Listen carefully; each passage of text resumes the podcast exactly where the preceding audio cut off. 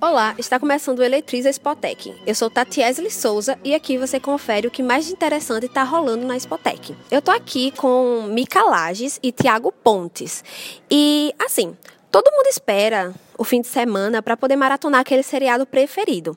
Mas quem disse que temos que esperar o lançamento do episódio para ter acesso ao conteúdo? É, Micaela ela vai explicar um pouco sobre a transmídia e como as séries estão sendo transformadas por isso. O que é transmídia? Bem, transmídia é uma estratégia de distribuição de conteúdo que aproveita das diversas, dos diversos meios que a gente tem hoje em dia para veicular esses conteúdos e, pra, no caso, potencializar a forma como esse conteúdo chega no espectador.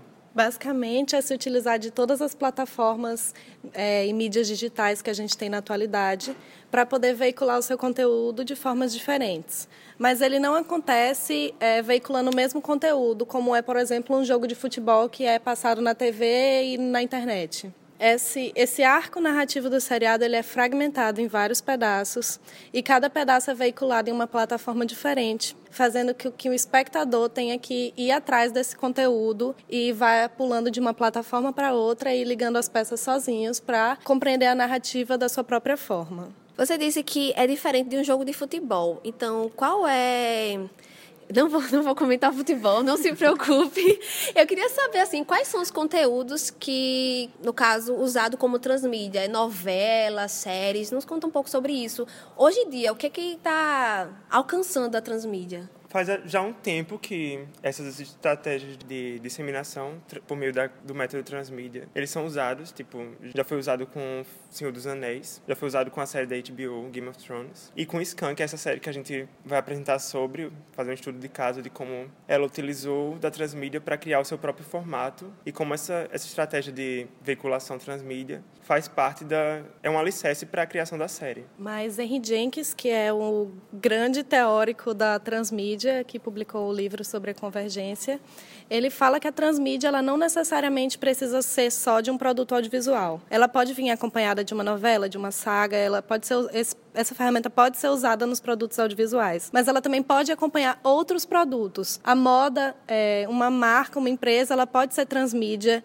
e trazer um conteúdo para a TV e aí na propaganda dizer assim, olha, assista o resto do comercial na internet essas coisas. E ela também pode ser usada na educação, que é a, o que Henry Jenkins defende mais, que é usar a transmídia na educação e aliar essas ferramentas tecnológicas no ensino. É, tem algum dado que mostra qual foi o primeiro o primeiro produto que virou que fez parte da transmídia? Tenho acho que não o primeiro produto, mas assim, vem, vem sendo adotado de forma progressiva, assim, cada vez mais utilizando essas técnicas. Mas hoje em dia existem séries que séries, produtos e, enfim, como o Michael falou, diversas diversas coisas do, do entretenimento, da do comércio que utilizam dessa dessa ferramenta é, foi adotado de forma diluída, né? Inclusive, antes não se conhecia como esse termo transmídia até 2003, que quando foi Henry Jenkins fez o primeiro artigo escrevendo sobre isso. Então, antes os produtos utilizavam essas técnicas, mas não se tinha um nome para isso, como a gente tem hoje transmídia. Foi adotado de uma forma diluída e gradual, sabe? O que o público ganha com a transmídia? O público ganha porque ele vai ter mais formas de acessar esse conteúdo. A transmídia, na verdade, vai espalhando essas formas de acesso ao conteúdo conteúdo em várias plataformas, em vários, vários meios. E aí o público vai estar tá cercado disso. Não sei se ele, ele ganha, mas também ele vai ser um alvo desses conteúdos. A transmídia vai cercar esse público. É o que a gente chama de mão dupla, né? Porque vão ter várias portas de acesso a basicamente o mesmo conteúdo, apesar de serem conteúdos em plataformas diferentes. Então, pessoas das mais diversas vão encontrar a sua própria conexão com aquele conteúdo de acordo com a plataforma que elas acessam e o conteúdo que elas estão adquirindo daquilo. E outra coisa que elas ganham bastante é que geralmente na transmídia existe o um engajamento do público, onde o público pode opinar no produto que ele está assistindo e se tornar um produtor também, junto com ser consumidor, é você opinar naquilo que você está assistindo e a ideia da autorrepresentação também.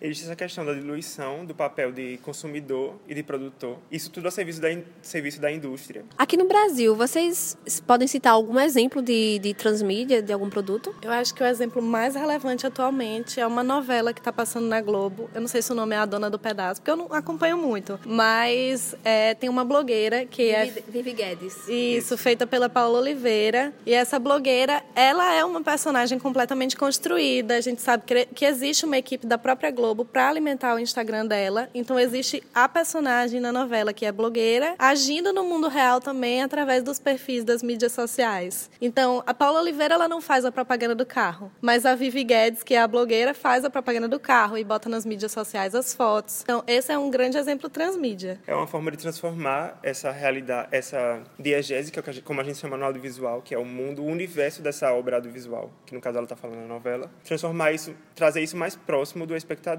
Quando você segue as pessoas no Instagram, nas redes sociais, elas se tornam como seus conhecidos, porque elas estão ali no meio das pessoas que você conhece e convive. E aí você passa por um anúncio de uma pessoa completamente fictícia e se liga de uma forma emocional, sentimental com uma pessoa que você nem conhece. Vocês acham que é, isso é uma tendência que veio para ficar? Bom, eu acho que sim, porque não sei se para ficar, mas é crescente o uso da, das redes sociais e de diversos meios para espalhar conteúdo e as, as o método transmídia ele se apropria muito desses meios.